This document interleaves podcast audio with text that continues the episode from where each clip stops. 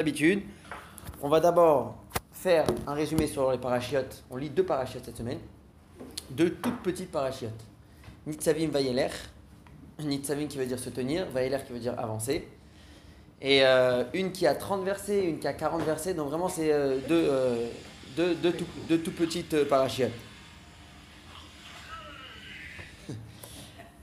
La paracha elle commence avec une alliance. Encore une fois, c'est les, derniers, c'est les, derniers instants que Moshe Rabbeinu il passe avec le peuple juif. Il sait que ça a été décidé, il ne rentrera pas en Israël. Et il sait que maintenant, ce qu'il leur dit, c'est les derniers mots. Donc il commence par faire de rassembler tout le peuple. Il dit Atem Nitzavim Ayom, vous êtes tous là aujourd'hui. Kulchem, Rachechem, Shiftechem, les chefs de tribu, les anciens, les plus jeunes, Shotrechem, vos policiers, Tapechem, les nourrissons, Neshechem, les femmes, tout, tout le monde est là. Il dit même le puiseur d'eau, même le gardien, tout le monde, tout le monde est là. Et maintenant que tout le monde est présent, nous allons faire une alliance. Alors dans la Chassidut, c'est expliqué c'est quoi le but d'une alliance? D'accord En hébreu, ça s'appelle Brit. C'est vrai que le but, d'une alliance, c'est de prendre une relation qui brille à un certain moment. Par exemple, il y a deux amis, deux personnes qui s'aiment, et ils, ils ont une certaine crainte qu'avec le temps, cette relation peut s'abîmer. Avec le temps, il peut y avoir quelque chose, un qui va mettre en colère l'autre, ou un qui va faire, qui va, qui va, qui avant il me plaisait, maintenant il me plaît plus, avant il m'intéressait, maintenant il m'intéresse plus. Alors il profite d'un moment où l'amour est oui là, profite d'un moment où l'attachement brille très très fort, et ils décident de faire une alliance dans laquelle ils vont signer un papier ou peu importe, il y avait différentes manières de le faire. Peu importe ce, passe, ce, qui, va se passer dans le futur, on, on restera amis.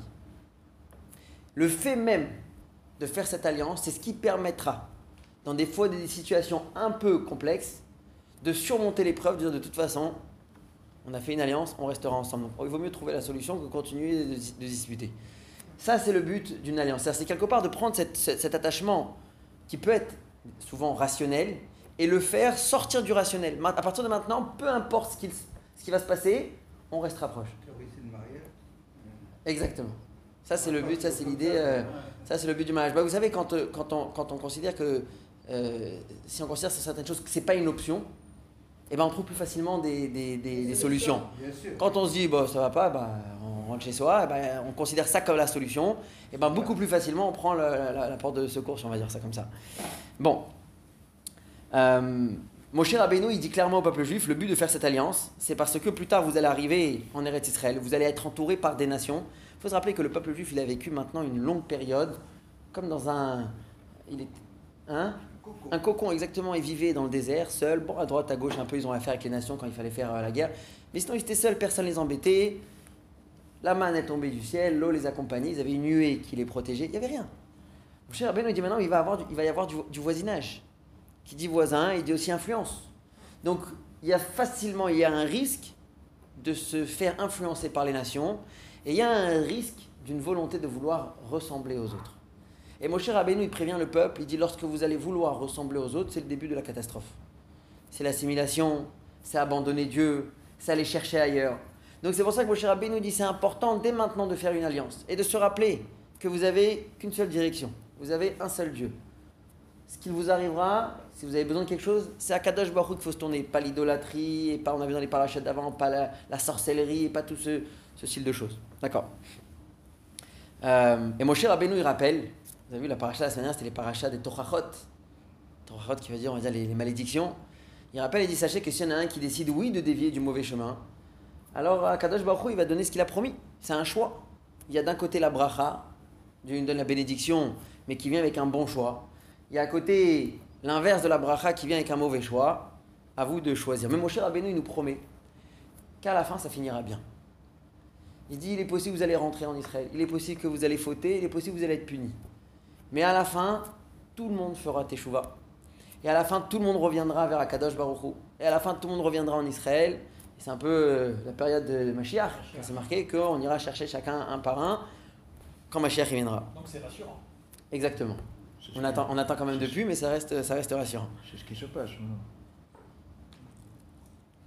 Ensuite, Moshe nous dit sache que la Torah, qu'on te demande de faire, parce que tu dis bon, euh, euh, il y a les clalotes d'un côté, je- on risque de se faire punir, mais c'est compliqué quand même. Il dit. La Torah que Dieu t'a donnée, elle n'est pas dans le ciel. C'est-à-dire que c'est pas si compliqué que ça. Ça demande un travail, certes. Mais c'est pas comme si c'est dans le ciel où tu vas dire comment, comment je vais dans le ciel maintenant? Il dit c'est pas, elle n'est pas de l'autre côté de la mer non plus, pas à traverser la mer, comme on dit, pour aller chercher la Torah. Kikarov davar meot, c'est quelque chose qui est là, à portée de main. C'est en toi. Il faut juste révéler, dévoiler les forces que tu as de pouvoir faire Torah et mitzvot. Mais malgré tout, Moshe il revient là-dessus, il dit mais c'est un libre arbitre. Il y a le choix. Kadosh Baruch ne te force pas à faire quoi que ce soit. On te dit que d'un côté il y a le bien avec une bénédiction, on te dit que de l'autre côté il y a un autre paquet à prendre. C'est le mal avec l'inverse de la bénédiction. Finalement, ça dépendra de toi. Ok. Ensuite, dans la paracha de Vayeler, je passe rapidement parce qu'il y a un, long shiur sur Rosh Hashanah et je veux, pas, je, veux qu'on ait le temps de le finir. Mon cher Rabbeinu, il s'approche du jour de sa mort. Et donc, il dit au peuple juif Voilà, j'ai atteint l'âge de 120 ans. Et maintenant, je vais devoir euh, rejoindre mes ancêtres, Abraham, Yitzhak et Jacob. Je vais devoir quitter le peuple. C'est pas moi qui vous fera passer, il le mentionne, c'est quelque chose qui lui fait, qui lui, faisait mal au cœur. C'est pas moi qui, qui, vous, qui, va vous conduire en Israël, mais ce sera Yoshua. La nomination de Yoshua avait déjà, on l'a déjà vu auparavant. Mais à nouveau, Moshe en partir, il veut bien qu'il n'y ait pas de dispute et qu'il pas de, on a mal compris. C'est qui, qui c'est qui va prendre sa place? C'est Yoshua qui va continuer. Il dit mais à vous de vous renforcer dans le service de Dieu et ensemble avec Yoshua, vous parviendrez à rentrer en Israël. Moshe il appelle son élève Yoshua et il l'encourage. Pas évident d'être de remplacer Moshe Rabbeinu, d'accord? Il, l'encourage et lui dit sache que Dieu t'accompagnera. Tu n'es pas seul dans ce dans cette leadership. Il y a Kadosh Baruch qui Dieu il t'accompagne et donc ne t'inquiète pas. C'est Dieu qui a choisi, non? Yoshua? C'est Dieu qui a dit à Moshe de prendre Yoshua. Oui. Hein, Déjà auparavant. Euh, à l'époque, il lui avait dit Dieu lui avait dit Prends Yoshua et je vais émaner, je vais prendre une partie de l'esprit euh, Kadosh que j'ai mis en toi, je le donnerai à Yoshua. Euh, ensuite, Moshe il va rassembler les Kohanim, la tribu de Lévi, et Zikneaham, les anciens du peuple, les sages. Et il leur dit qu'il leur donne la mitzvah qui s'appelle la mitzvah de Hakel. La mitzvah de Hakel, cette année, c'est une année de Hakel. Hakel qui veut dire rassemblement. Tous les huit ans, tous les lendemains de la Shemitah, il y avait une mitzvah de rassembler tout le peuple juif. Mais tout le peuple juif, hommes, femmes, enfants, bébés, nourrissons, tout le monde à Jérusalem. Et c'était un, on faisait là-bas un, événement, un tekes, pour renforcer la crainte de Dieu. Déjà, imaginez-vous, il y a tout le peuple qui est rassemblé, c'est très beau à voir. Ensuite, imaginez-vous, il y a des chants, des beaux chants comme ça, du Beth Amidash. Ensuite, le roi du peuple juif, il sortait un Sefer Torah, et il se mettait à lire des passages qui allaient encourager, qui allaient donner de la force au peuple juif dans l'étude de la Torah. Ça, ça s'appelait l'année du Hakel. Le Hakel lui-même, le rassemblement se passait à Sukkot, mais c'est toute l'année qui prenait ce nom de Hakel. Le rabbi a, pris cette, notion, cette mitzvah, et il avait dit que malgré que le Beth Amidash n'est pas là aujourd'hui, et malgré que le roi n'est pas là aujourd'hui pour le faire, puisque on a une explication, on connaît le sens de cette mitzvah, c'est de faire un rassemblement pour renforcer la crainte de Dieu. Le rabbi avait insisté à ce que dans l'année du Hakel, on fasse un maximum de rassemblements et qu'on dise des mots de Torah pour renforcer, pour euh, renforcer chacun dans, sa, dans, son, service de Dieu, dans, sa crainte de Dieu. Et c'est pour ça qu'il y a eu, le rabbi l'encourage, si quelqu'un fête son anniversaire, d'habitude il le fête avec euh, seul ou avec sa femme, qu'il aille inviter des amis. À chaque occasion, d'essayer d'organiser des rassemblements et là-bas de dire des mots de Torah. Ça, c'est la mitzvah de, euh, de Hakel. Ensuite, à Kadosh Baruch Dieu demande à Moshe d'appeler Yoshua et de venir se présenter devant Dieu du Mishkan, maintenant avant le décès de Moshe. Dieu, il se tourne d'abord vers Moshe et lui dit Sache que dans les générations qui vont arriver, le peuple va d'abord dévier de la Torah. Le peuple va m'oublier, ils vont dévier du, du droit chemin. Et il dit pour renforcer la crainte de Dieu chez le peuple juif, en plus de l'alliance que tu as fait, il lui demande d'écrire ce qui va s'appeler une shira. Shira, c'est un chant, on va dire même un poème. Quelque chose qui va renforcer la crainte de Dieu du peuple juif. C'est quoi cette shira? C'est la paracha de Hazinou. La semaine prochaine, on en parlera. D'ailleurs, elle est rédigée, elle est écrite dans la Torah avec comme un poème. Ça veut dire que c'est pas des lignes continues, c'est le début, la fin, il y a un espace au milieu. Et euh, il dit cette paracha Hazinou, cette shira Hazinou, on en parlera la semaine prochaine, aidera le peuple juif à ce que, lorsque, même lorsqu'ils auront fauté, ça les encouragera à faire teshuva. Ça veut dire qu'il y a quelque chose de particulier dans la parachat à Azinou qui encourage à la teshuva. Et c'est intéressant parce que nous, quand on est à l'école, on nous avait fait apprendre la paracha par cœur. Et on nous avait dit que le rabbi Yosef Yitzhak, le beau-père du rabbi, disait que c'est une ségoula pour la crainte de Dieu. Ça, date déjà de Akadosh Baruch Hu. Dieu donne un ordre à Moshe Rabbeinu d'écrire cette paracha pour réveiller la crainte de Dieu chez le peuple juif. Et c'est pour ça que nous, on l'a appris par cœur. Une bonne partie, je me rappelle encore aujourd'hui. Pas tout, mais... Donc euh, voilà, c'est la force de ce qu'on appelle dans la Gemara Girsa de Yankuta, ce qu'on étudie quand on est euh, petit à l'école, ça reste. Bon. Ensuite, se tourne vers Yahushua et Akadosh Baruch l'encourage aussi. Il lui dit vas-y, t'inquiète pas, tu vas réussir dans ta, dans ta mission dans- de mener le peuple, le peuple juif en Israël. Et donc Moshe, il obéit à Akadosh Baruch il écrit cette shira et il rassemble tout le peuple juif et il va leur enseigner, il va leur transmettre la shira de Hazinu. Ensuite, toute la Torah, Moshe il va l'écrire. On arrive à la fin, donc il écrit le Sefer Torah. Et il va transmettre le Sefer Torah aux Lévim qui vont le garder dans le Mishkan, à l'intérieur du Mishkan. Ça, c'est la fin de la paracha de cette semaine. La paracha la semaine prochaine, ça va être la Shira. Azino Hashamayim Vadabera, c'est très poétique comme passage de la Torah. Et ensuite, on aura Vezot Abracha, la dernière euh, euh, paracha de la Torah, où Moshe va s'adresser un peu à tous les tribus. Chacun lui donner un petit mot, un mot de chizouk, pour le renforcer, en même temps pour lui rappeler son point faible. Et après, Moshe va se séparer du peuple juif. Et avec ça, on conclut le Sefer Torah. Et ça, on y sera, si Dieu veut, le jour de Simchat Torah. Ça, c'est en résumé la paracha de cette semaine. Parlons de Rosh Hashanah. Hein les deux. les deux parachutes. Oui, oui. Par- ouais, Nissan et Vaïlach, elles sont vraiment, c'est très très court. Parlons maintenant de Rosh Hashanah. Lorsqu'on arrive à Rosh Hashanah, on entend beaucoup parler du Yom Adin. Yom Adin qui veut dire le jour du jugement où Akadosh Baruch Hu va nous juger. A même des passages dans la Tefila, pas beaucoup mais certains, qui parlent du Yom Adin. Il y a le fameux Netan et où on dit que ce jour-là, Kadosh Baruch Hu, il prend tout le peuple juif et il les fait passer comme, euh, un troupeau, comme ça qui va, un par un, il passe, et Akadosh Baruch Hu, il va juger. On va voir plus comment la Gemara nous raconte tout ça. Mais on part quand même d'une idée qu'Akadosh Baruch Hu, il aime son peuple. Et qu'Akadosh Baruch Hu, il veut nous juger avec rachamim, avec miséricorde, avec pitié. Il n'est pas là pour dire Ah, toi, je vais te faire payer, pas du tout. Il n'est pas là devant un roi cruel qui cherche qu'une seule chose, c'est à nous faire tomber. Au contraire, il nous a donné une mission. Il sait que c'est arrivé des fois, on a fait des erreurs, il sait qu'on a glissé. Et le but, c'est de juger malgré tout les, les et routes pour le bien, trouver une manière de dire Bon, allez, l'année prochaine, ce sera une meilleure année. Dans ce cas, il y a quelque chose qui est très étonnant euh, dans ces fêtes de Rosh Hashanah et Yom Kippour. L'ordre est très étonnant. Rosh Hashanah, c'est le jour du jugement. Yom Kippour, c'est le jour du grand pardon. Ça aurait pas dû être l'inverse d'abord D'abord, viens, on fait Yom Kippour. Comme ça, on se fait pardonner. On a la possibilité de nettoyer, d'effacer les tâches de l'année passée. Et ensuite, on va au jugement. Quelqu'un qu'on doit juger, on craint peut-être qu'il a fait quelque chose qui va pas bien. Tu lui donnes le temps de prendre des avocats, tu lui donnes le temps de, prouver que ce qu'il a fait, c'était pas. C'était, dans, dans le, monde que nous connaissons, il n'y a pas la teshuva. Parce que c'est marqué que, que un juge, il doit juger en fonction de ce qu'il voit. Pas juger en fonction de Ah, il a regretté. Qui te dit qu'il a vraiment regretté? Le seul avec qui ça marche la teshuva, c'est Akadosh Baruch parce que lui, il peut vraiment lire le cœur d'une personne.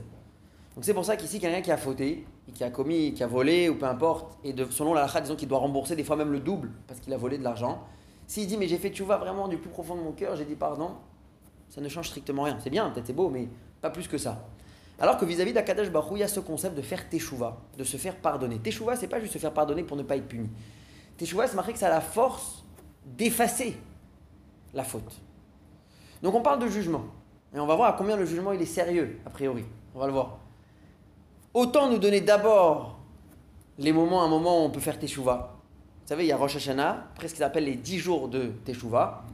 Rosh Hashanah en fait partie d'ailleurs. Et on finit avec Yom Kippour.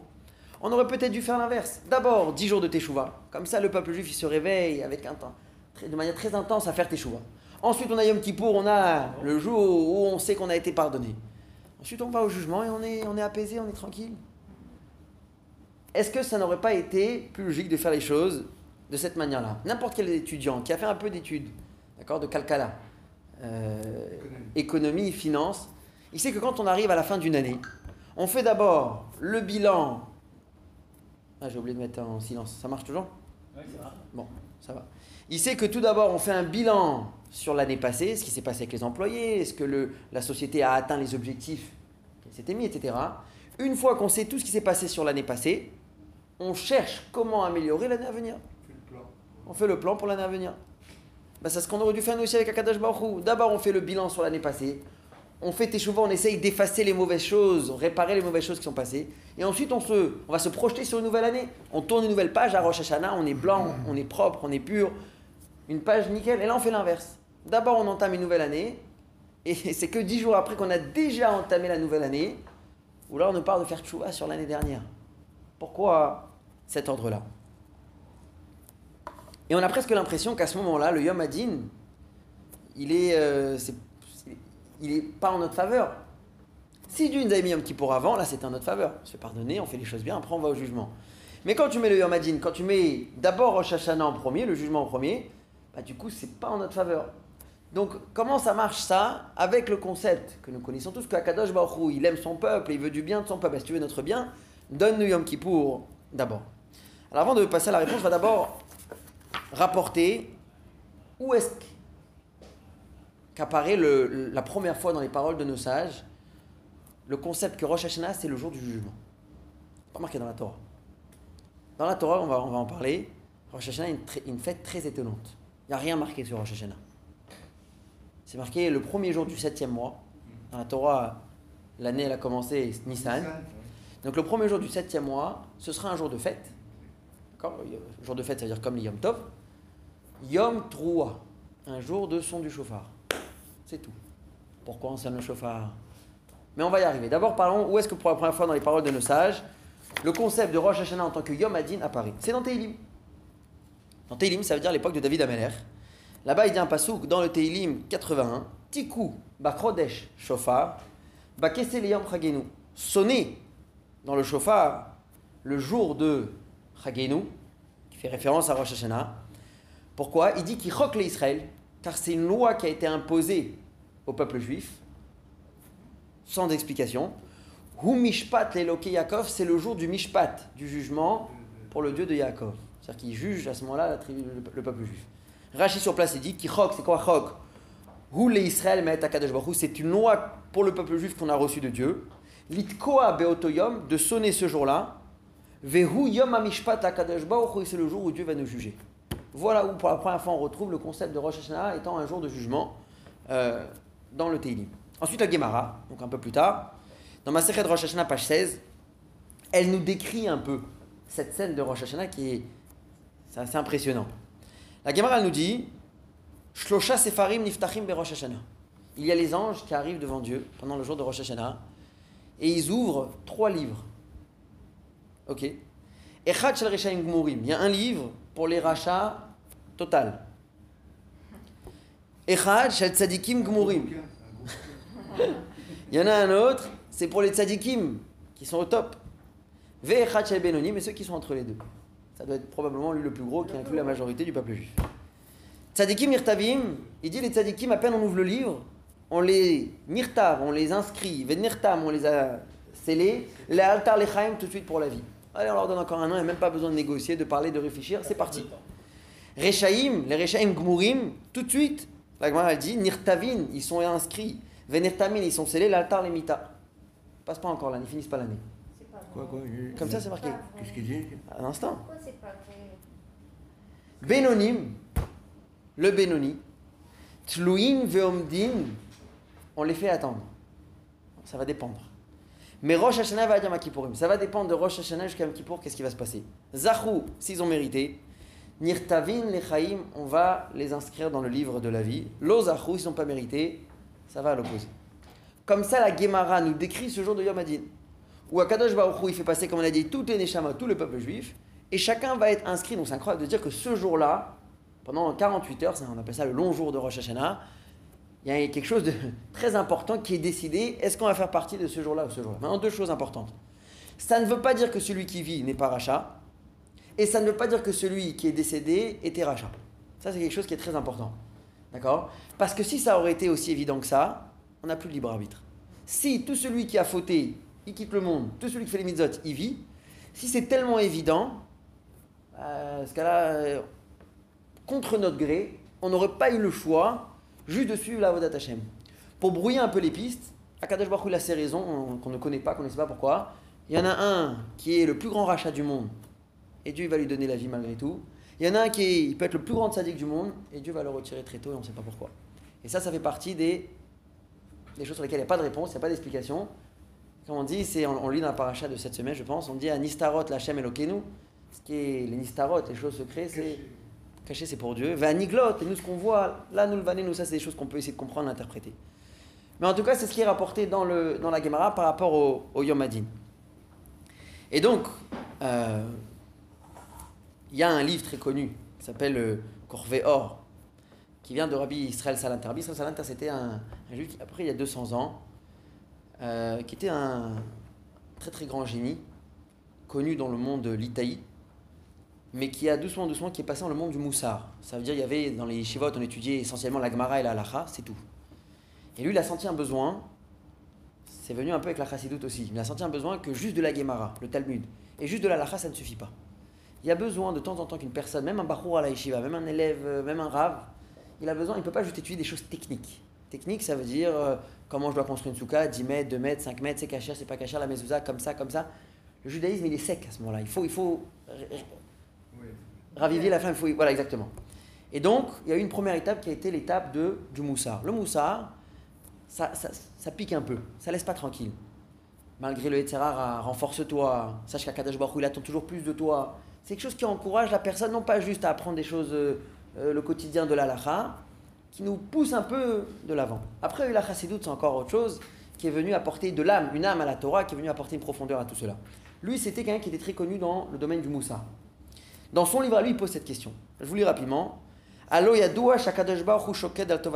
sait très bien que Dieu, il ne recherche que le bien du peuple juif. Et il désire leur réussite. Yom Kippour, c'est le jour du pardon. Le jour de Rosh Hashanah, les livres de la mort et de la vie sont ouverts devant lui.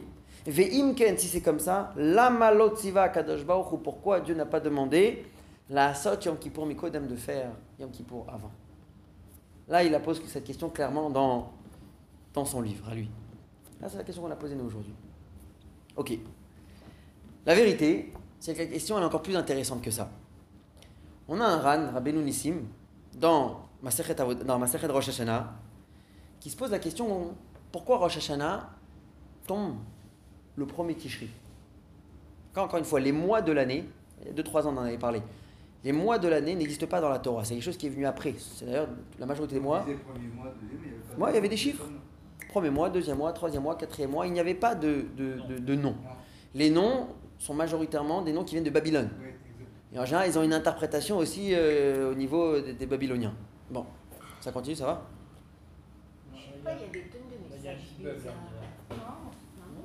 Ça continue, c'est bon? Ça va partir, ça va partir. Tant qu'il n'y a pas d'appel, normalement ça continue. D'habitude, je mets en ne pas déranger, mais je l'oublie. Bon. Euh, Laurent, il se demande, il se pose la question pourquoi ce jour de Yom Adin a été choisi le premier Tishri? Le premier du septième mois, on va appeler ça comme ça. En commençant à partir de, de Nissan. Et pourquoi pas un autre mois? Ça aurait pu être n'importe quel autre mois de l'année. Peut-être le premier Nissan d'ailleurs. Que même dans la Torah, c'est considéré le premier mois. C'est le début de l'année. Ouais. Donc qu'est-ce qui a fait que la Torah, elle a choisi le Rosh Hashanah en tant que jour de Yom Adin, le premier, le Tishri. Et il nous dit la chose suivante. Il dit que ce jour-là, c'est un jour qui est Mesougal, c'est un jour qui est approprié, qui est réservé à la Rachamim, à la miséricorde. Pourquoi? Il dit parce que c'est le jour où Adam Arishan a été créé. Quand le monde a été créé le 25 Elul. Quand on arrive le sixième jour, c'est le premier Tishri. Rosh Hashanah, c'est compatible avec Adam surtout, mais c'est la fin de Briat Olam. Exactement. Et d'ailleurs, c'est pour ça qu'il y a plein de passages dans la, il y a plein de passages dans la, dans la, dans la Hamida, dans les prières qu'on lit à Rosh Hashanah, qui nous parlent du jour de la création, et qui parlent de la création de l'homme, etc. Et alors, le fait, pourquoi le fait que ça a été le jour de la création de l'homme, c'est un jour de miséricorde? Il dit parce que ce jour-là, l'homme, il a fauté. Quand il y a la fameuse histoire avec le Etzadat, où Dieu lui avait dit de ne pas manger le fruit, et malgré tout, il a mangé. Maintenant, ça aurait pu se finir en catastrophe. C'est-à-dire que, je sais pas, peut-être il aurait pu mourir, il aurait pu disparaître. Finalement, on lui a donné encore 930 années à vivre, ce qui est pas mal. Donc le Ran, il nous dit voilà pourquoi on a choisi le premier Tishri comme jour de Yom Adin. Parce que comme on dit à Kadosh Baruch on a déjà une vieille histoire, nous. Regarde Adam Arishon, il a fauté. Bon, tu l'as pardonné, tu as malgré tout donné une longue vie. Donc ça veut dire que c'est un jour qui, a déjà, qui, a déjà été touché par la miséricorde de Dieu. Donc on a profité, on a mis nous aussi ce jour-là comme Yom Adin pour que nous aussi on puisse profiter de cette, euh, de cette Midat HaRachamim d'Akadosh Baruch Hu. Si c'est comme ça, si vraiment on a choisi ce jour-là, parce qu'Akadosh Baruch Hu désire notre réussite, parce qu'Akadosh Baruch Hu il veut qu'on s'en sorte de ce jugement, alors a priori, il aurait été aussi logique de mettre Yom Kippour avant euh, Rosh Hashanah. Avant de répondre à cette question, on va rapporter deux réponses plus tard, une al Moussa et une avec la Chassidoute qui va nous faire entrer vraiment dans la profondeur de Rosh Hashanah. Mais d'abord, on va essayer de comprendre qu'est-ce qu'on fait à Rosh Hashanah. Très difficile dans les, versets à retrouver qu'est-ce qu'on fait à Rosh Hashanah? Alors. Hein? Alors exact, comme on a déjà dit, c'est la naissance, c'est la naissance de Adam, c'est l'anniversaire de, de, de l'être humain, on va dire ça comme ça. Euh, toute fête a été instaurée dans la Torah en raison d'un événement qui s'est passé ce jour-là. D'accord? Le Nissan, bah, le 15 Nissan, on est sorti d'Égypte, Dieu il dit, 15 Nissan, tu fêtes la sortie d'Égypte, Pessah. Le 6 Sivan, on a reçu la Torah, tu fêtes euh, la Torah. Euh, Hanouka, on a fait fait le miracle. Bon, à chaque fois, et d'ailleurs, la Torah elle-même, elle nous le dit. D'accord? En général, à chaque fois qu'il y a un verset, pendant 7 jours, à partir du 15 Nissan, vous allez, à partir du 15 Tishri, vous allez manger dans la souka. Pourquoi? Parce que il y a ça et ça qui s'est passé. Vous allez manger des matzot parce que ça et ça qui s'est passé. Lorsqu'on arrive dans euh, les versets qui nous parlent de Rosh Hashanah, ou Chodesh Hashvi, Bechad la Chodesh, le septième mois, le premier jour du mois, Mikra Kodesh Elachem, c'est un jour qui est Kodesh, donc un Yom Tov. Kol Mlechet, c'est un jour sacré. Kol Mlechet Avoda Lotasu, vous ne travaillerez pas. Yom Troa Yelachem, c'est un jour de terroir, sonnerie du chauffard. Voilà. Voilà ce que c'est Rosh Hashanah dans les versets. Et le Ramban, sur place, sur le verset, il dit bon, on a compris qu'il y avait un jour de fête, on a compris qu'il fallait sonner le chauffard. Velo Piresh, comme ça le Ramban il dit, Lama Ve'alma. Il n'a pas dit pourquoi et sur quoi, en l'honneur de quoi? Qu'est-ce qui s'est passé ce jour-là? Plus que cela, jusqu'à maintenant on a vu l'aspect euh, sérieux Yom Hadin de Rosh Hashanah. Mais on va voir qu'il y a complètement un autre aspect à Rosh Hashanah. Tout d'abord, Rosh Hashanah, il faut se rappeler que c'est un jour de fête. Un jour de fête, c'est-à-dire qu'alachiquement parlant, il y a un devoir de faire un repas et de se réjouir le jour de Rosh Hashanah. C'est pas euh, juste un jour, il y a un devoir de faire un, repas. Et d'ailleurs, il y a un passage qui est ramené dans Nehemia, où là-bas, Nehemia, avec ceux qui avaient fait, c'était l'un des premiers à fait la- le Shiva Tzion, le retour à Tzion, il se tourne vers le peuple juif, et là-bas, dans le, dans le verset, ça parle de Rosh Hashanah, il leur dit comme ça, Lechou, allez, allez-y, Ichlou mashmanim, mangez des choses euh, grasses, hein, des bonnes choses, Veshatu mamtakim, buvez des choses douces, Veshalchou manot nachonlo, envoyez de la nourriture à celui qui n'en a pas, qui kadosh ayom l'a donné nous car c'est un jour qui est kadosh. Intéressant, ça, on est en train de découvrir un autre aspect de Rosh Hashanah, jour de fête, jour de joie, jour de repas. Magnifique. Plus que ça, dans la halakha c'est rapporté que dans toutes les prières de Rosh Hashanah, nous n'avons pas le droit de mentionner la demande du pardon sur une faute le jour de Rosh Hashanah. Et vous verrez qu'on ne demande pas al-khet, comme on fait à Rosh Hashanah, à Yom Kippour, à Kadesh Baruch nous avons fauté, pardonne-nous, il n'y a pas de tout ça. C'est intéressant. D'accord? Le, le Bet Yosef, il ramène, donc dans le euh, Siman Tafkouf Pedalet, il dit les demandes à Kadosh Baruch donne-nous une bonne année, inscris-nous dans le livre de la vie, la parnassa, la délivrance, tout ça, aucun problème. Par contre, Khatan ou les ce qu'on a fait pendant un mois chez les Sfaradim pour les Slichot, ou une semaine chez les Ashkenazim, ça, là où il s'agit de reconnaître la faute, c'est pas le moment le jour de Rosh Hashanah. Donc on a du mal un peu à cerner ce jour-là, qu'est-ce qui se passe Alors c'est quoi le jour du Rosh Hashanah? Passons à la Tkiyat Shofar, on a parlé de la Tkiyat Shofar. C'est quoi le but de sonner le chauffard Quoi ça sert? La Torah ne dit pas, c'est marqué Yom 3. Un jour, on va sonner le. Bon, on peut l'accepter comme ça aussi. Alors, il y a un livre euh, de Rav Gaon, le livre du Rassag, qui donne plusieurs raisons sur le son du chauffard. Pas toutes les mentionner, il en donne, il donne une, liste. D'abord, la première raison qu'il ramène, il nous dit parce que ce jour-là, c'est un jour qui est lié à la création du monde, le jour de la création de l'homme. Et à ce moment-là, Dieu est devenu, si on peut dire comme ça, le roi du monde. Alors, lorsqu'il n'y avait que des arbres, des animaux, etc., bon, Dieu était le roi du monde à un certain degré. Mais à partir du moment où il y a eu un être humain qui est capable de reconnaître, de comprendre, de saisir, de ressentir, de choisir la présence de Dieu sur terre, alors à ce moment-là, Kadosh Baruch est devenu le roi. Il y a une phrase en hébreu qui dit Ein melech beloam. Il n'y a pas de roi sans peuple. Il ne peut pas être roi tout seul. Pour être roi, il a besoin d'avoir un peuple pour que je puisse régner sur le peuple. D'accord? Akadosh Baruch Hu, son peuple n'était pas. Il était le roi du monde, mais il y avait que quoi Des animaux et, de la verdure. Il est devenu le, réellement le roi le jour de Rosh Hashanah. Et le Rassag, il finit en disant, Rabbi Sadia il finit en disant, et l'habitude, elle était que lorsqu'on vient nommer un roi, on vient fêter le couronnement d'un roi, on sonnait des trompettes. Voilà pourquoi le jour du Rosh Hashanah, on sonne le chauffard. C'est synonyme, si on peut dire, de nomination, d'accepter. Je sais pas si on nomme, on accepte, si on peut dire, la royauté de Dieu, et donc on le fait ça avec les trompettes. On retrouve ça à plusieurs reprises dans la Torah. On va donner deux exemples. On a utilisé le chauffard, la trompette, les, sons les sonneries, quoi, pour nommer un roi. Histoire très connue, qui est rapportée dans les, dans les à l'époque de David Amalek. David Amalek, il a un fils qui s'appelle Adonia, qui était le fils de Chagit. David Amalek, il est assez âgé, il est dans sa chambre.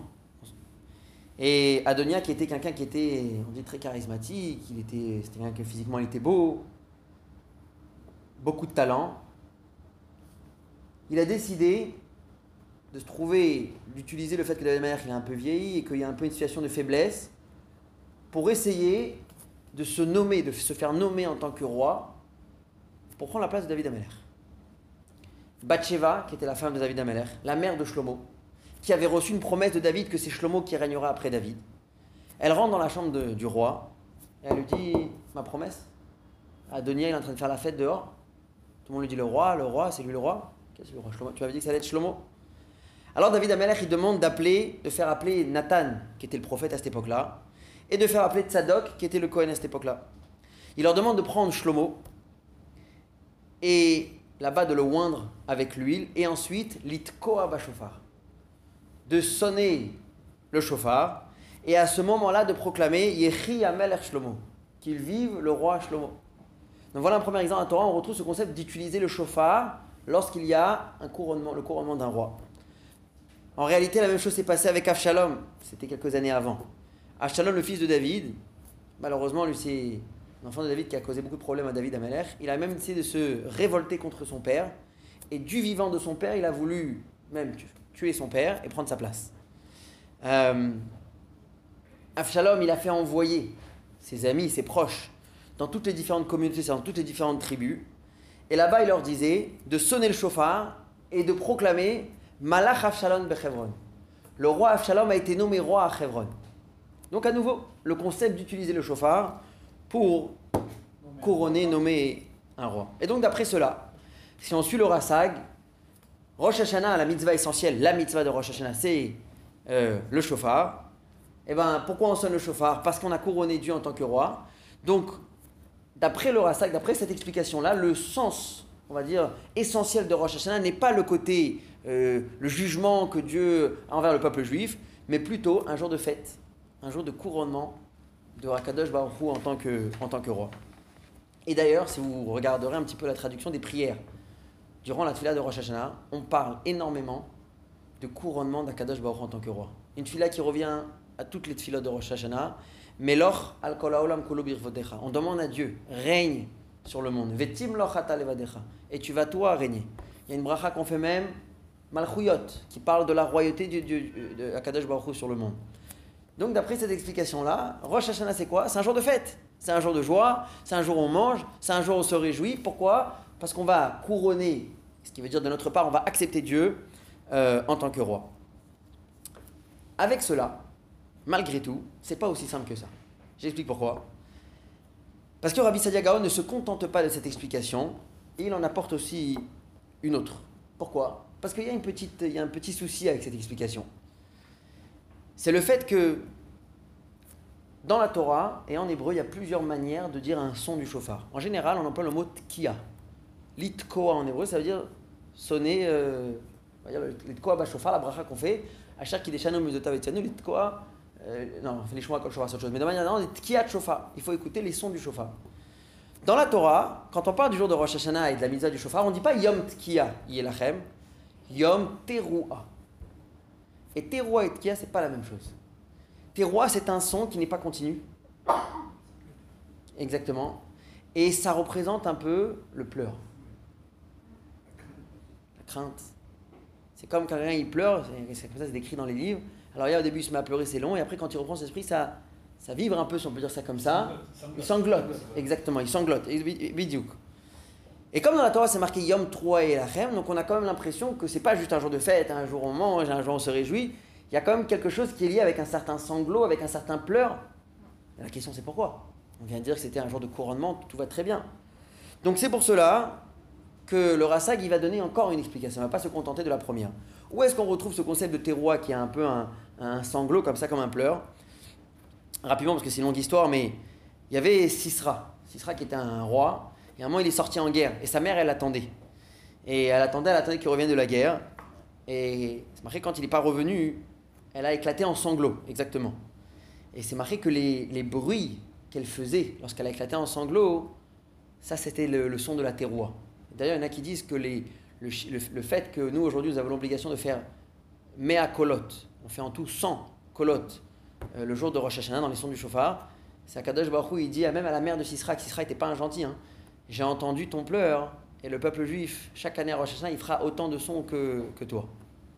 Bon, ça c'est une parenthèse. Mais en tout cas, hein, pourquoi quelque chose de triste?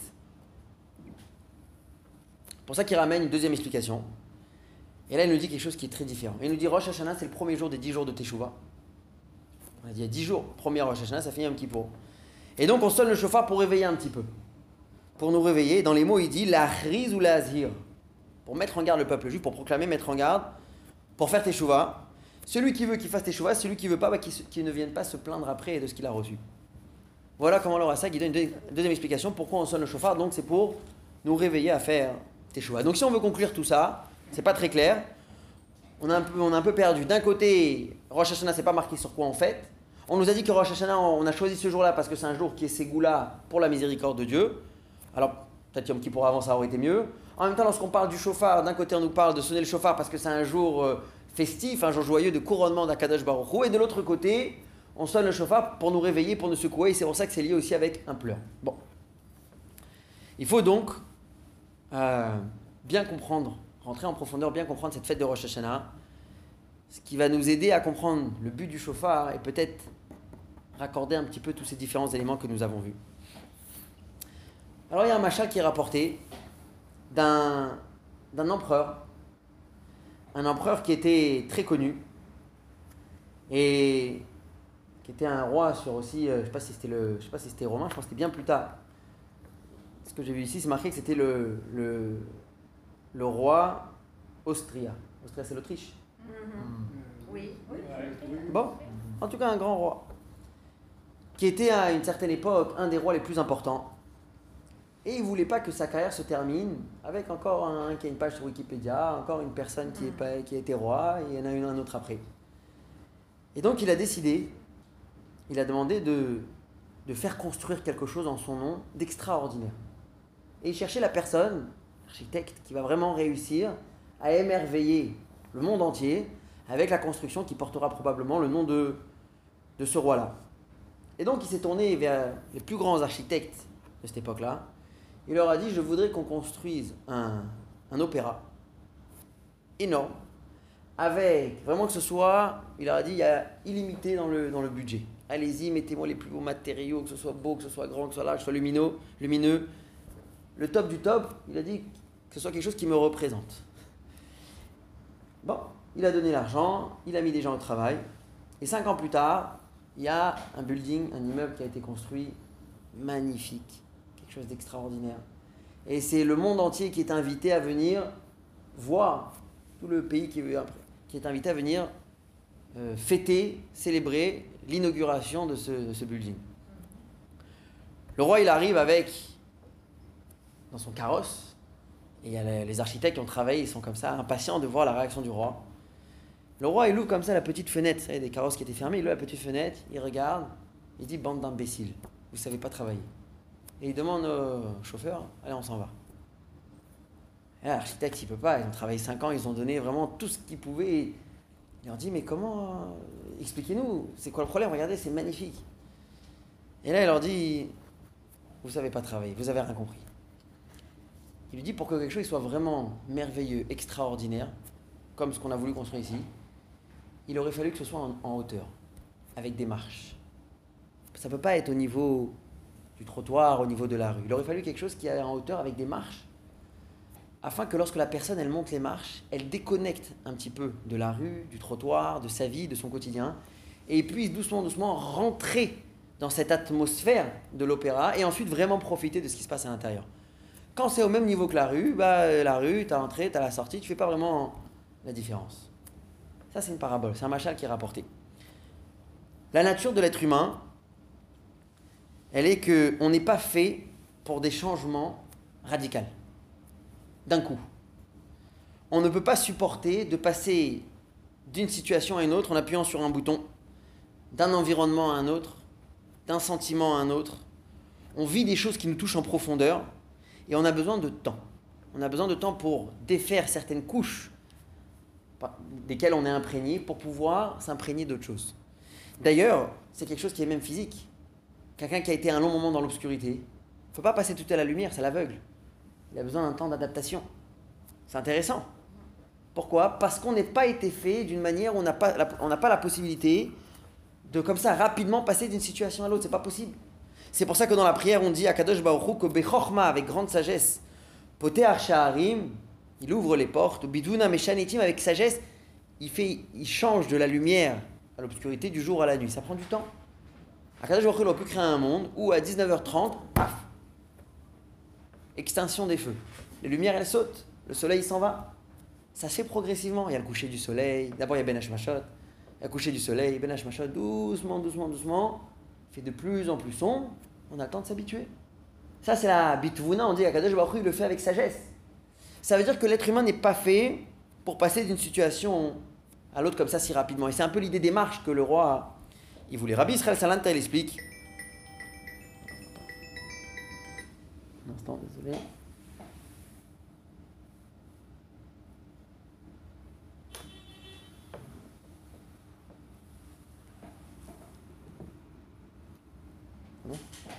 Rabbi Israël Salanta, il explique que la Torah, elle nous donne Rosh Hashanah avant Yom Kippour, parce qu'Akadosh Baruch Hu, il sait qu'on n'est pas capable de passer d'une atmosphère de vacances du mois d'août, une atmosphère où on s'est un peu détendu, on a été un peu relax, on est parti en vacances, on s'est reposé, et du jour au lendemain passer à un jour aussi important et aussi sacré que Yom Kippour.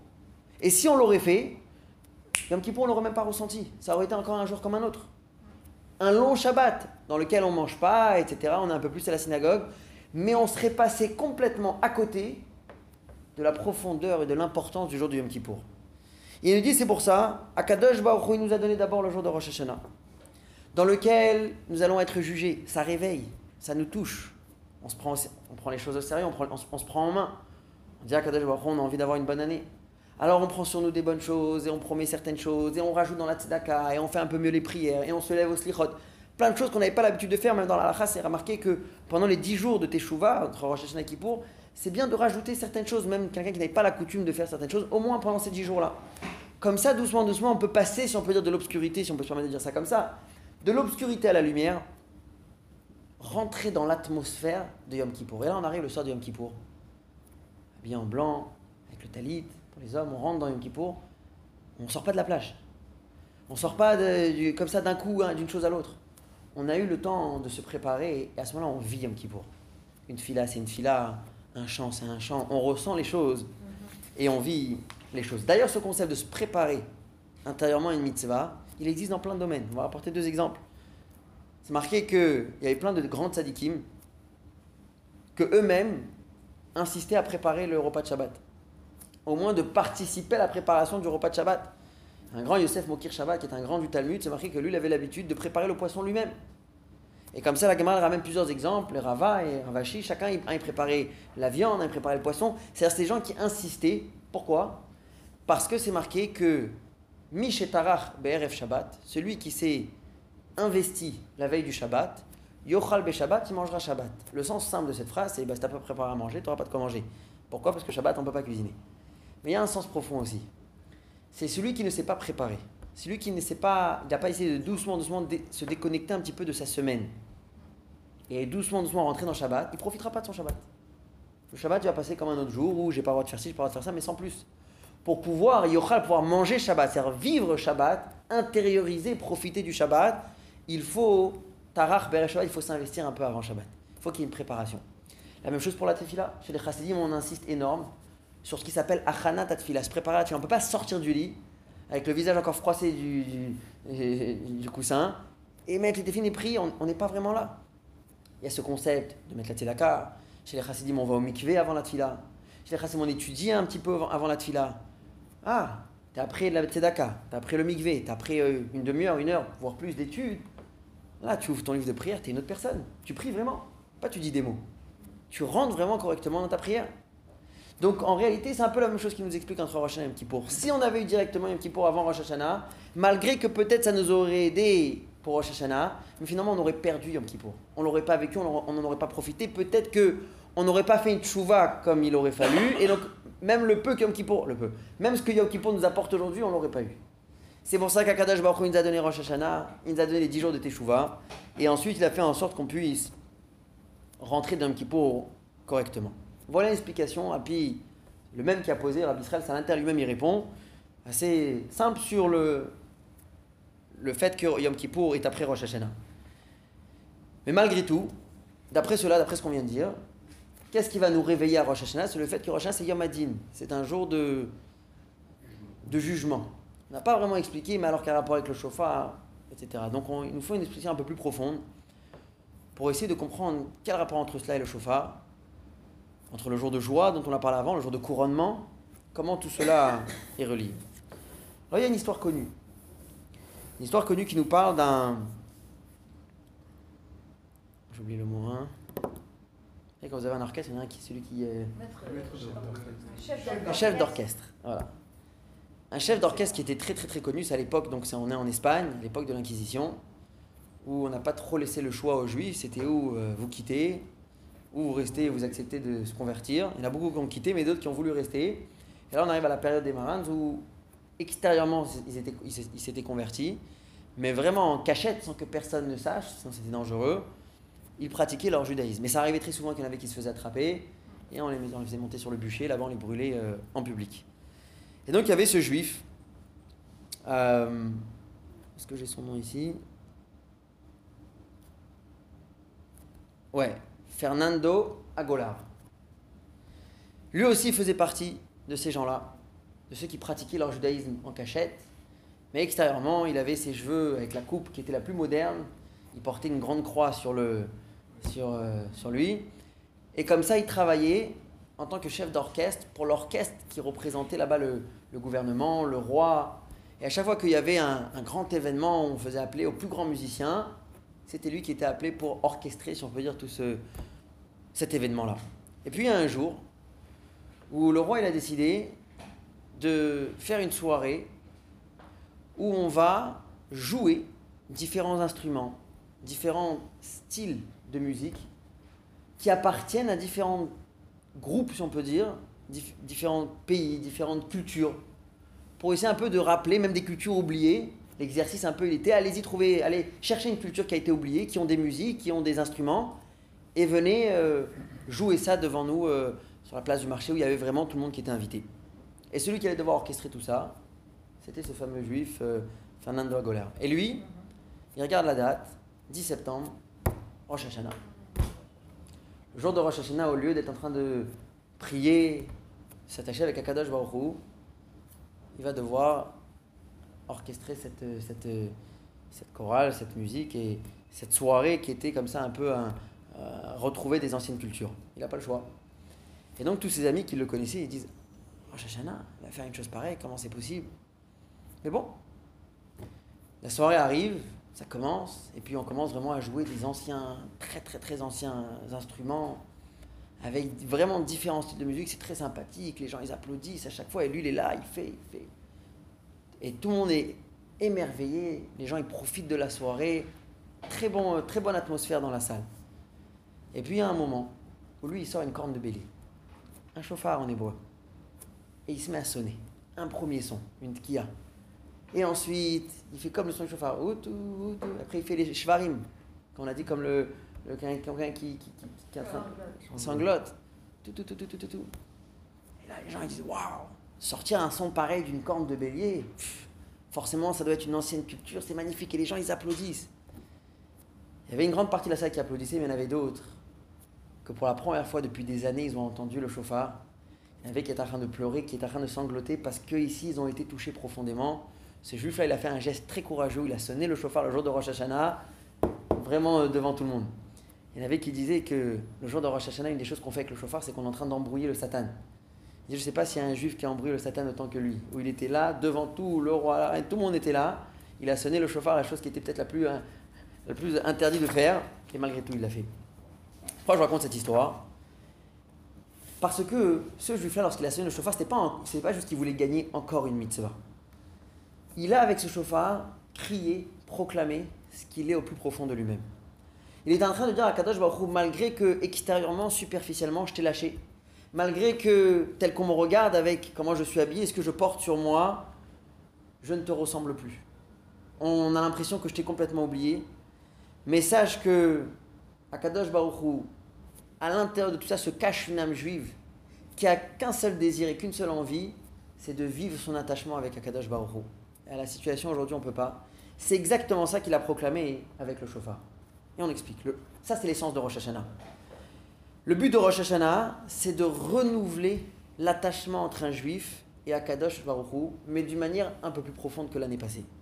À quoi ça ressemble? Un exemple. Dans une relation, que ce soit ami, mais surtout dans la vie de couple, il y a une.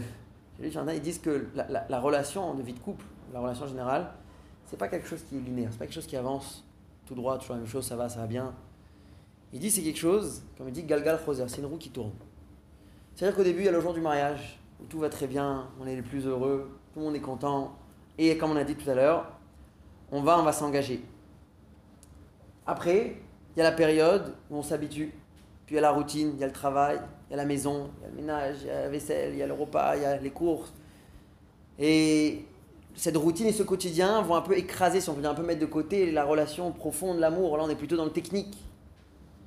Et on est occupé qu'à part ça, les enfants, et là, à ce moment-là, l'amour est mis de côté. Et là, souvent, il y a un peu des accrochages, des disputes, des énervements. Mais après, il y a la troisième étape qui arrive. Qui on se rapproche de l'anniversaire de mariage. Et ce jour-là, il fait qu'on met tout de côté. Et on vient se rappeler, renouveler, si on peut dire, ce lien. Pourquoi on s'est engagé? Pourquoi on a essayé de vivre ensemble? Regarde ce qu'on a accompli jusqu'à maintenant. Et à ce moment-là, l'amour, elle revient, mais à un niveau encore plus profond que ce qu'il y avait jusqu'à maintenant. Et tous les accrochages qu'il y a eu dernièrement, sont, euh, tombent à l'eau, comme, ils sont comme inexistants.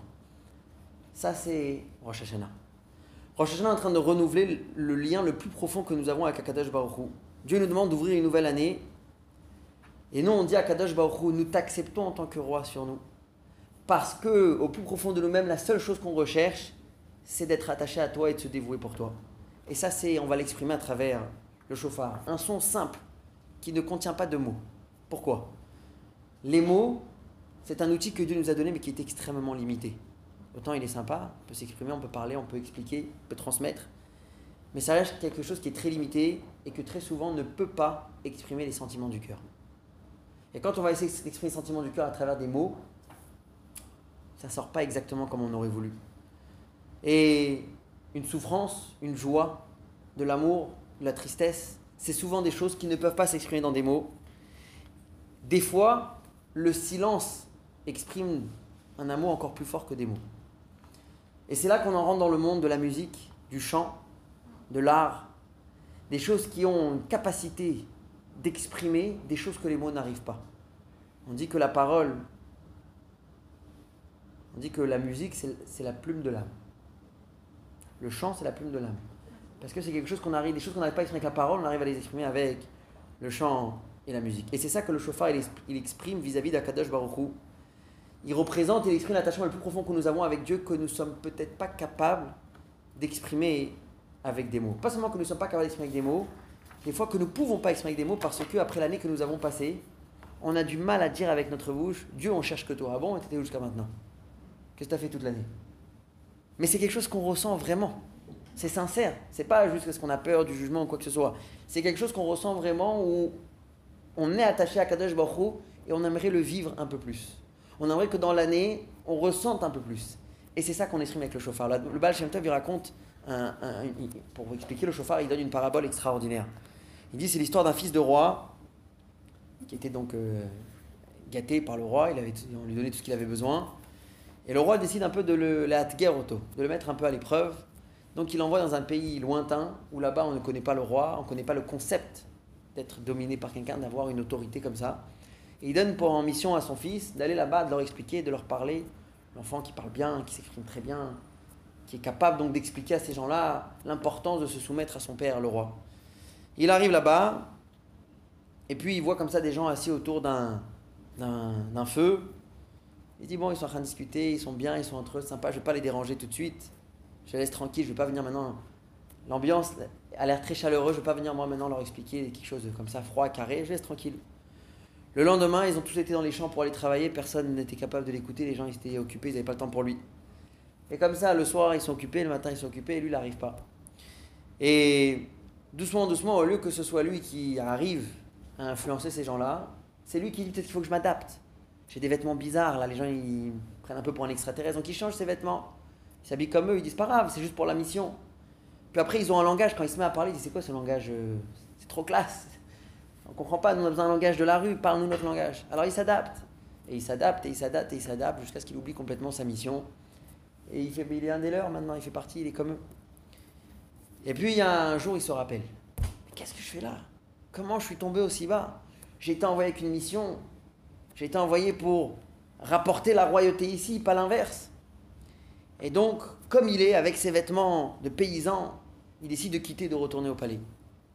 Les années sont passées, le visage n'est plus le même, il arrive devant le palais, il y a des gardes qui disent Qu'est-ce que tu veux? Il se rappelle tout d'un coup que même la langue de son père, même la langue du royaume, il a perdu. Alors il essaye d'expliquer avec des signes que le roi là-bas, c'est son père. Mais bon, il dit encore un fou qui est venu, et on le jette. Et lui, il insiste, il attend, il veut, il attend qu'il y ait une ouverture. Puis à un moment où le portail s'ouvre, il y a le roi qui sort. Et lorsque le roi il sort, ils disent voilà une opportunité de retrouver mon père. Le seul mot qui, se rappelait, c'était papa. Et donc il se met à les papa, papa. Le père entend la voix du fils, il reconnaît la voix du fils et il accepte de le prendre avec lui. Le Baal Shem Tov, il dit ça c'est le chauffard. Un juif, il a été envoyé en mission sur terre. Et des fois, on a oublié notre mission. Des fois, dans l'année, on a été pris par ci, par ça. On a oublié Shabbat, on a oublié la cache-route, on a oublié les téphilines, on a oublié différentes mitzvot de la Torah. Mais au plus profond de nous-mêmes, on a cette conscience, on sait qu'on n'appartient pas à ce monde-là, on appartient à la Gdusha, au service de Dieu. Mais il y a des moments où ça brille. Mais il y, a un, écart entre ce qu'on veut au plus profond de nous-mêmes et ce qu'on fait au quotidien. Cet écart-là, on l'exprime avec le chauffard, il n'y a pas de mots. C'est un, on pousse un cri du plus profond de notre âme qui s'exprime par D'abord un son, mais ensuite aussi le sanglot. On avait demandé tout à l'heure, mais pourquoi le sanglot? Parce que oui, malgré que c'est un jour de couronnement, c'est un jour où on, renouvelle cet attachement qu'on a avec le roi et on demande à Dieu d'être notre roi et on dit à Dieu, on t'accepte en tant que roi. En même temps, ça nous rappelle l'écart, la distance entre guillemets qu'il y a entre là où on aurait voulu être et là où on est réellement. Et ça, on l'exprime avec, avec le chauffard. Ce son qui est tellement simple tellement pur, qui n'a pas de mots. Avec ça, on dit à Dieu, on ne veut que toi. Mais ce qui s'est passé cette année, voilà, on l'exprime juste avec les mots, entre guillemets, avec les sons du chauffard. Maintenant, ça explique un petit peu ce qui se passe le jour de Rosh Hashanah. D'un côté, Rosh Hashanah, c'est le jour de couronnement, comme on a dit. Et c'est pour ça que c'est un jour de fête. Il y a un Yom Tov, on mange, les mitzvahs de Seouda. En même temps, ça nous rappelle un peu, comme on a dit, là où on est. Et donc là vient le chauffard, où on on sonne différents sons pour exprimer différentes douleurs et souffrances, douleurs qu'on ressent de cette distance qu'on a avec Akadosh Baruch Et maintenant, on arrive aussi à la dernière question qu'on avait posée, la question de base du cours. Pourquoi Yom Kippour après Rosh Hashanah? La réponse, elle est qu'il n'y a pas de pardon s'il n'y a pas d'amour. C'est qu'une fois qu'on a renouvelé ce lien avec Akadosh Baruch qu'on a exprimé notre volonté la plus profonde à travers le son du chauffard et à travers ce qu'on a vécu à Rosh Hashanah de dire à Kadesh Baruch on ne veut que toi, à ce moment-là, on arrive Yom Kippour et le lien, l'attachement avec Dieu, il brille très fort. Les fautes, elles s'effacent, elles tombent, elles disparaissent. Comme on avait dit au moment où il y a eu le moment du mariage, qui a été un moment où tout brillait, tout allait bien. Ensuite, il y a le quotidien, la routine, le travail, les enfants, ça devient difficile. Des fois, il y en a qui peut s'énerver, des fois, il peut dire un mot qui n'est pas très sympathique. Il y a des petits accrochages, des petites disputes. Ça arrive le jour du mariage, le jour où on s'est engagé, le jour de cette alliance, où à ce moment-là, on, on, fait un peu un bilan, on réalise un petit peu ce qu'on a construit ensemble, ce qu'on a vécu ensemble, l'amour, pourquoi on a choisi de s'engager ensemble. Et là, à nouveau, de manière plus profonde, parce qu'on a après être passé ces premières étapes, le lien il est renouvelé de manière beaucoup plus forte. Et à ce moment-là, tout ce qu'on a dit, les, disputes ou les, ce qui n'allait pas, hein, s'efface complètement. Yom Kippour peut avoir lieu uniquement après être passé par Rosh Hashanah. Tant qu'il n'y a pas eu ce, ce, moment où le peuple juif va manifester son attachement le plus sincère, le plus profond à Kadosh Baruch Hu, en disant à Dieu, c'est toi qu'on veut. C'est une vie comme toi, tu nous demandes qu'on désire au plus profond de nous-mêmes de réaliser au quotidien. Alors quand on arrive à Kippour, Dieu il dit Allez, viens, on commence une nouvelle année. Si ça avait été à l'envers, Yom Kippour n'aurait pas eu cette force du tout. On est encore au moment, entre guillemets, si on peut appeler ça comme ça, d'accrochage. On est encore devant un moment comme ça difficile. Et ben non, tu as fait, tu as payé. Pour qu'il puisse avoir du pardon, il faut d'abord renouveler le lien avec Akadosh Baruch. Concrètement, pour finir toujours avec quelque chose de concret. Rabbi, il a une année, parlé, où il a parlé de, euh, de ce concept-là, de Yom Kippour, qui vient après Rosh Hashanah. Rabbi, on va pas dire qu'il s'est plaint, mais il a mentionné une idée, il a dit que souvent, les fêtes, on vit des choses extraordinaires, ensuite on passe la fête, et ça on reprend le quotidien, c'est fini. Ça n'a nous a pas marqué, ça n'a pas changé quelque chose dans notre vie. Rabbi avait dit que souvent, l'erreur, elle est due au fait qu'on on regarde plutôt des, grands concepts. On se dit, ah, il faut changer, tout doit s'améliorer. Et quand on dit tout, ça veut dire rien. Parce que tout, c'est pas possible. Comme on a dit tout à l'heure, là, il doit faire les choses pas à pas, petit à petit. Et c'est comme ça qu'on peut évoluer. Dans le Chassidut, on nous apprend que les grands changements se font par des petits détails, par des petites choses. Si on veut que du grand, il eh n'y ben, a rien. Si on veut réussir à avoir vraiment des grands changements, il faut commencer par des petites choses. Et c'est pour cela que les chassidim avaient l'habitude chaque année de prendre sur eux à Rosh Hashanah quelque chose en plus. Que ce soit une mitzvah en plus ou un hidour, quelque chose qu'ils avaient l'habitude de le faire, de le faire un peu mieux.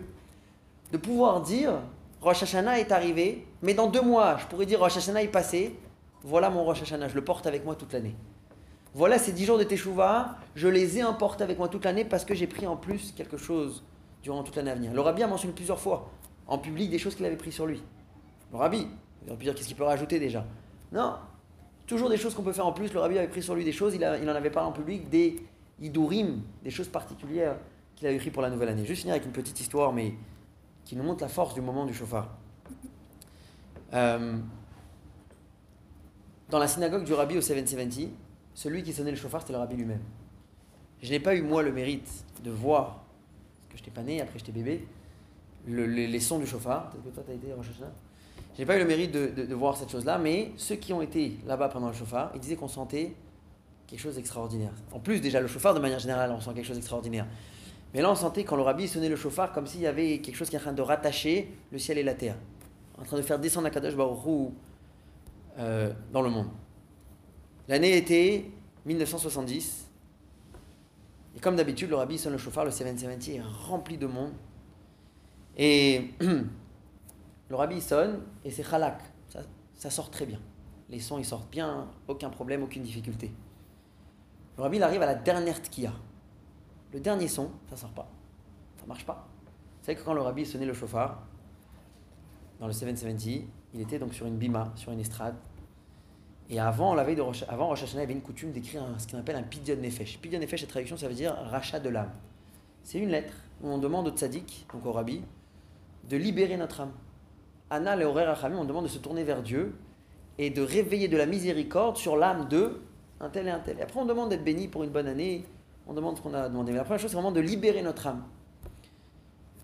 Le rabbi prenait ces sacs de lettres qu'il avait reçus du monde entier, il les prenait avec lui sur l'abîme, sur l'estrade où il sonnait les chauffards. Et lorsque le rabbi s'apprêtait à sonner le chauffard, le rabbi il recouvrait avec son talit toutes ces lettres du peuple juif qu'il avait reçues il y avait un moment de préparation. Avant de commencer à sonner, le rabbi pleurait énormément. Le rabbi pleurait pour nous, pour toutes ces lettres, toutes ces demandes, toutes ces brachot qui avait été envoyé. Et ensuite, il sonnait le chauffard. Et cette année-là, tout est sorti bien, mais le dernier son, il sort pas. Le rabbi avait plusieurs chauffards. Alors il, il échange un autre. Ça sort pas. Vous savez, maintenant, quand vous avez quelqu'un qui sonne le chauffard et ça sort pas, après, vous avez. Euh, qu'est-ce qui se passe? On se sent mal pour lui-même. Et les gens, ils attendent le 770, des milliers de personnes, on attend. Et encore, et encore, et encore, 20 minutes. Imaginez-vous, c'est énorme. 20 minutes d'attente, on n'arrive pas à sortir ce chauffard, ce, dernier son. Finalement, le rabbi, il relève son talit, il se retourne, et il regarde une personne, il fixe une personne dans le coin du 770, il se retourne, il remet son talit, et il sonne un son qui coule parfaitement. Bon. À la fin de Rosh Hashanah, le rabbi faisait un farbringen, une réunion chassidique où il y avait des chants, le rabbi parlait. Et à la fin, on faisait Avdallah, on faisait Birkat Amazon avec du vin, on faisait Avdallah, et ensuite le rabbi distribuait ce qu'on appelle Kos Shel Bracha. Le vin sur lequel on a fait Birkat Amazon, c'est un vin qui a une bracha particulière. Le rabbi distribuait aux gens. Ça durait des fois jusqu'à 6 heures du matin. Les gens y passaient, il y avait une queue, les gens y passaient, ils prenaient un petit peu de vin pour recevoir la bracha du rabbi. Et là, le même, le rabbi s'était retourné pour lui parler, il arrive devant le rabbi, et là le rabbi lui dit quelque chose à l'oreille. Les gens, ils n'entendent pas quoi. Ensuite, lui dit, il dit quelque chose à l'oreille. Le rabbi, à nouveau, il lui dit quelque chose à l'oreille. Quelque chose qui n'est pas courant, qui n'est pas habituel. Et à nouveau, il dit, le rabbi lui donne le vin et il avance. Et là, évidemment, vous pouvez imaginer les chassidim lui sautent dessus. il faut absolument que tu nous racontes qu'est-ce qui s'est passé. On a vu au Tkiyot, on a vu là maintenant. Il dit, je vais vous raconter. Il m'a dit, pendant les Tkiyot, le rabbi m'a regardé, mais bon, je ne savais pas pourquoi, j'y suis pour rien. Dit là maintenant, quand je suis passé pour prendre le vin, le rabbi m'a demandé de ne pas oublier d'accomplir ma décision. Il dit, j'ai demandé au rabbi, quelle décision? Le rabbi lui a dit, la décision que tu as prise pendant les tkiyot. C'est quoi l'histoire? Cette personne était une personne qui n'avait pas eu d'enfant pendant des années. Et ça faisait très très très très très longtemps qu'il attendait une bracha pour avoir des enfants. Quand il y a eu cette situation, le rabbi, il essaye de sonner le chauffard et ça marche pas il s'est dit, il a senti très très fort qu'il y a ici un Edraton, un moment propice pour demander une bracha. Et quand le rabbi va réussir à sortir le, son du chauffard, sa bracha, elle viendra avec. Et à ce moment-là, il a promis que si sa bracha se réalise cette année, l'année prochaine, il emmène son fils, le bébé, au de chauffard du rabbi, pour recevoir aussi sa bracha. Il dit, mais bon, c'est une décision que j'ai prise pendant les tkiyot à ce moment-là. Ensuite, le rabbi a sonné le chauffard, moi je l'ai oublié. Et donc, le rabbi, est venu me rappeler cette décision que j'ai prise. Et quand il me l'a rappelé, d'un coup, je me suis rappelé que c'est vrai. Quand le rabbi m'avait regardé, en deux mots, il avait vu cette décision. Et j'ai promis au rabbi d'accomplir cette, euh, cette décision. L'année d'après, il est revenu avec son fils pour les tekiyot. C'est-à-dire que le moment du chauffard, c'est un moment d'attachement très puissant avec Akadosh Baruch C'est un moment où on peut prendre des bonnes décisions, mais ensuite, il ne faut pas les oublier, de les réaliser, de les accomplir pendant l'année à venir. Alors que Dieu fasse que pendant les tekiyot de cette année, on puisse ressentir le plus profond de l'attachement qu'on a, l'attachement le plus profond que nous avons avec un Kadesh Baruch et que ce soit quelque chose qu'on ne ressente pas juste à un moment, et après le chauffard c'est fini, après c'est qui pour. Que ce soit quelque chose qui nous accompagne, si Dieu veut, pour toute l'année à venir, et que pendant le son du chauffard, on puisse prendre des bonnes décisions, et qu'on puisse ensuite les accomplir toute l'année à venir, et que par ce mérite-là, nous soyons tous inscrits et scellés dans le livre de la vie dans le livre de la santé, la bracha matérielle, spirituelle, le bonheur, la joie, tout ce dont nous avons besoin, et le plus important, la venue du Mashiach, si Dieu veut. Now, maintenant. שנה טובה. תודה רבה.